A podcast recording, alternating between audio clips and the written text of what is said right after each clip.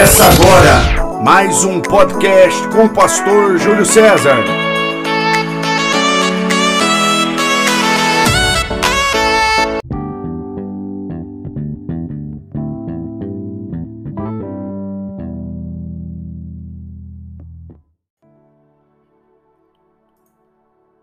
Gênesis capítulo de número 8 segue narrando sobre esse posicionamento de Noé dentro desse recomeço, inserido dentro de um propósito que nasceu na eternidade, de um projeto de Deus. A narrativa de Gênesis 8 mostra a sabedoria de Noé para lidar com os desafios de entender o que estava acontecendo fora da arca. Ele abre a janela e o texto diz que ele solta um corvo. O verso de número 7 diz que esse corvo ia e voltava até que as águas se secaram de sobre a terra. No verso de número 8 de Gênesis 8 diz que Noé também soltou uma pomba para ver se as águas tinham minguado de sobre a face da terra. Mas essa pomba não acha repouso para a planta do pé e ela volta para a arca mostrando a Noé que as águas estavam ainda sobre a face de toda a terra. Ele estendeu a mão e toma essa pomba e a recolhe para dentro da arca. Dentro de um recomeço, nós vamos viver esses dois momentos que Noé viveu: o tempo do corvo e o tempo da pomba. O tempo do corvo é aquele tempo que parece que a gente está remando e não vê resultado. Parece que a gente está se movendo e está andando em círculos. Parece que nada está acontecendo.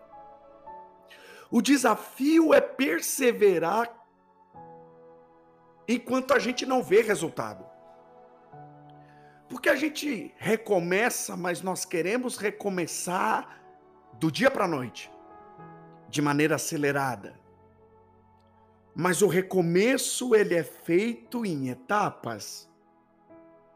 Lá no Gênesis, no capítulo de número 1, Deus poderia ter construído a criação toda em um dia. Mas ele levou seis dias para então descansar apenas no sétimo dia. Se ele levou seis dias para recomeçar dentro de uma terra que estava tomada sem forma, vazia, uma terra que estava tomada por algo sombrio, ele faz brilhar a luz, ele traz vida para esse recomeço, mas um, dando um passo de cada vez. O tempo do corvo é um tempo que nós temos que se mover, ainda que não haja resultado. Porque o corvo foi e voltou. O corvo foi e voltou várias vezes. O corvo estava ali dentro da arca. Ele não veio de fora. Ele estava ali provando que o corvo fará parte do nosso recomeço. A chave do recomeço é a persistência, é a constância, é a perseverança. Ainda que você não veja resultado, não pare. Ainda que você não veja resultado, persevere. Ainda que você não veja algo diferente do lado de fora, busque um alinhamento das suas emoções, fazendo com que esse recomeço renasça de dentro para fora.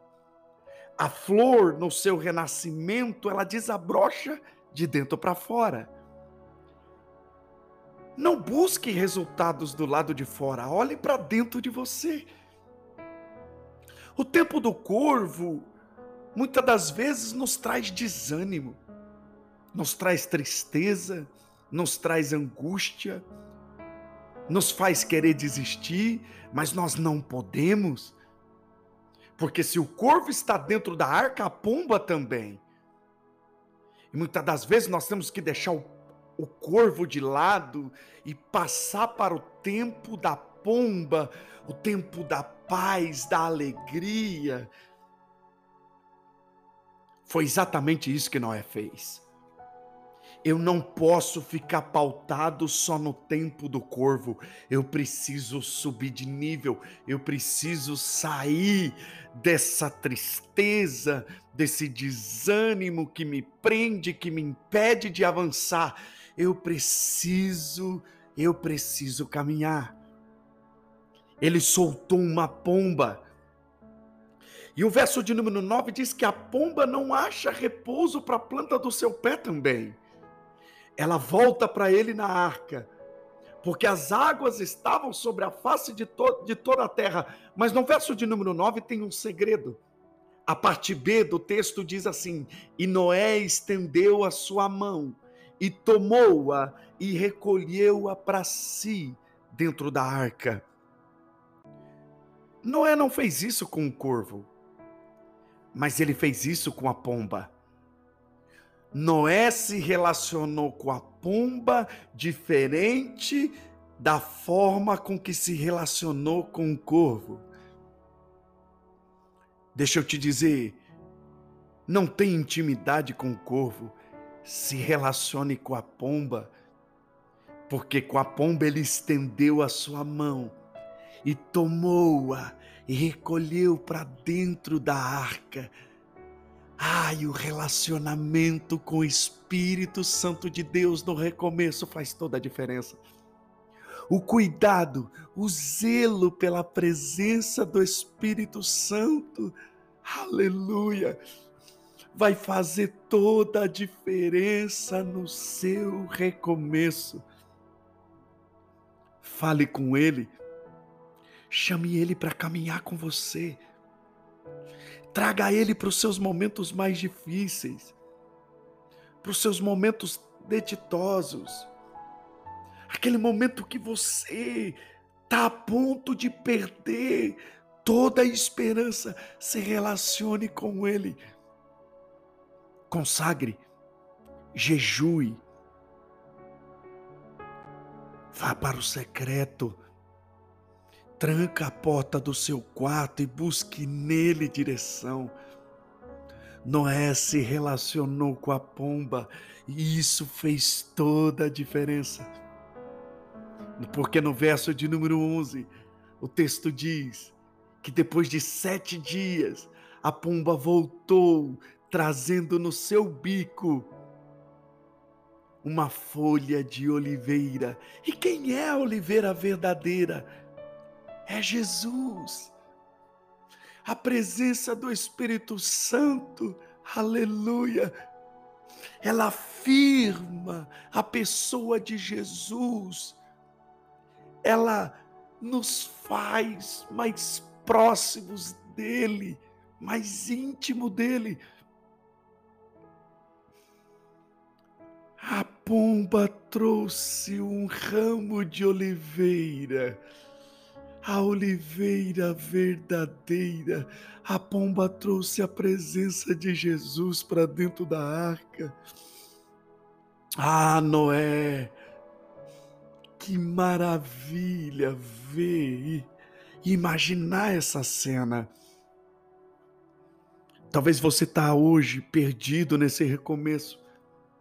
Talvez você que ouve esse podcast agora está a ponto de desistir, desanimar, porque não vê resultado, porque parece que você não consegue se livrar do corvo. O corvo tem feito parte desse ciclo interminável na sua vida. Deixa eu te dizer, largue esse corvo que vá buscar a pomba, porque ela está dentro de você. Uma das minhas orações nesses dias é para que o Espírito Santo se mova dentro de nós de uma maneira tão forte, a ponto de, aleluia, a ponto de nós